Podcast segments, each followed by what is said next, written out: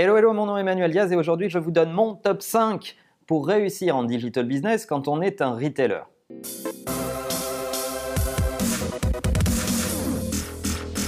Et oui, pour cette rentrée 2017, on inaugure un nouveau format. Une fois par mois, je vous donnerai mon top 5, mes meilleures astuces pour réussir dans un domaine.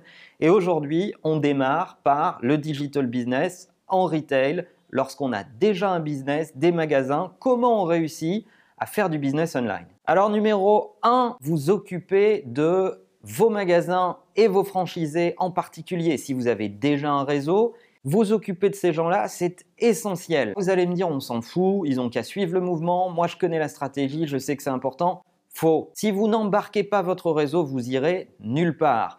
Et souvent, les retailers ont un réseau en propre avec des magasins qui vous appartiennent et puis des franchisés, des gens qui ont mis de l'argent dans la boîte pour acheter la marque et rejoindre votre réseau, donner du sens, montrer la valeur à adhérer à ce nouveau projet d'entreprise qui est peut-être passé au e-commerce alors qu'ils n'y ont pas pensé jusqu'à présent. Si vous êtes dans un business détenu où vous détenez tous vos magasins, tout va bien. Si vous êtes dans un business de franchise qui a souvent été le meilleur carburant pour aller très vite et avoir une grosse croissance, c'est plus compliqué, occupez-vous de vos franchisés. Deuxième sujet, mettez une veille sur les prix. Il est essentiel si vous vous lancez dans la compétition online de connaître vos prix, de connaître vos distributeurs, de connaître exactement ce que font les autres distributeurs de vos produits et d'avoir une politique d'alignement des prix entre les magasins et le online. Ça, c'est pas technologique et vous en avez besoin. Un consommateur qui va constater que le produit est moins cher en ligne, eh bien, vous allez affaiblir votre réseau de distribution et inversement,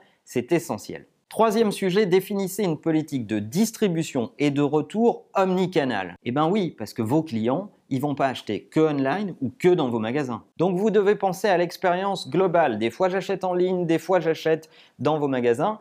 Et le fait de pouvoir retourner en produit ou en magasin ou online ou de me le faire livrer directement en magasin parce que c'est plus facile pour moi d'aller le chercher à cet endroit, c'est indispensable pour réussir à l'ère de l'omnichannel business. Quatrième sujet, faites des technos jetables. Ne vous lancez pas dans les 12 travaux d'Hercule.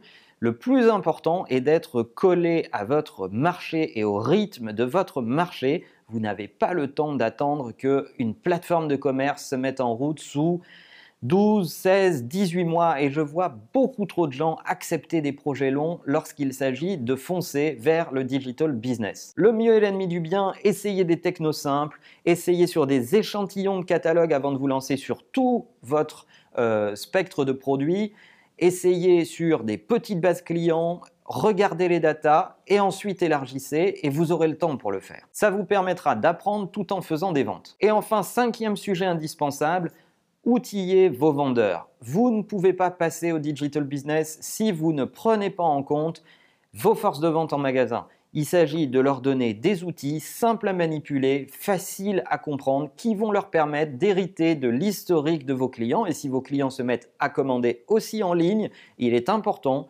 que votre vendeur ne se planque pas dans les rayons parce qu'il a peur des consommateurs qui ont déjà acheté en ligne. Non, il est important qu'il ait leur historique de commande, qu'ils connaissent leur goût et qu'ils soient capables de prolonger l'expérience en point de vente. Voilà, j'espère que vous avez aimé ce nouveau format. C'était mon top 5 pour réussir en digital business. On vous retrouve dans les prochaines semaines avec d'autres nouveautés, d'autres formats. N'oubliez pas de prolonger la conversation dans les commentaires, de liker cet épisode et évidemment que la meilleure façon de marcher, c'est de vous abonner.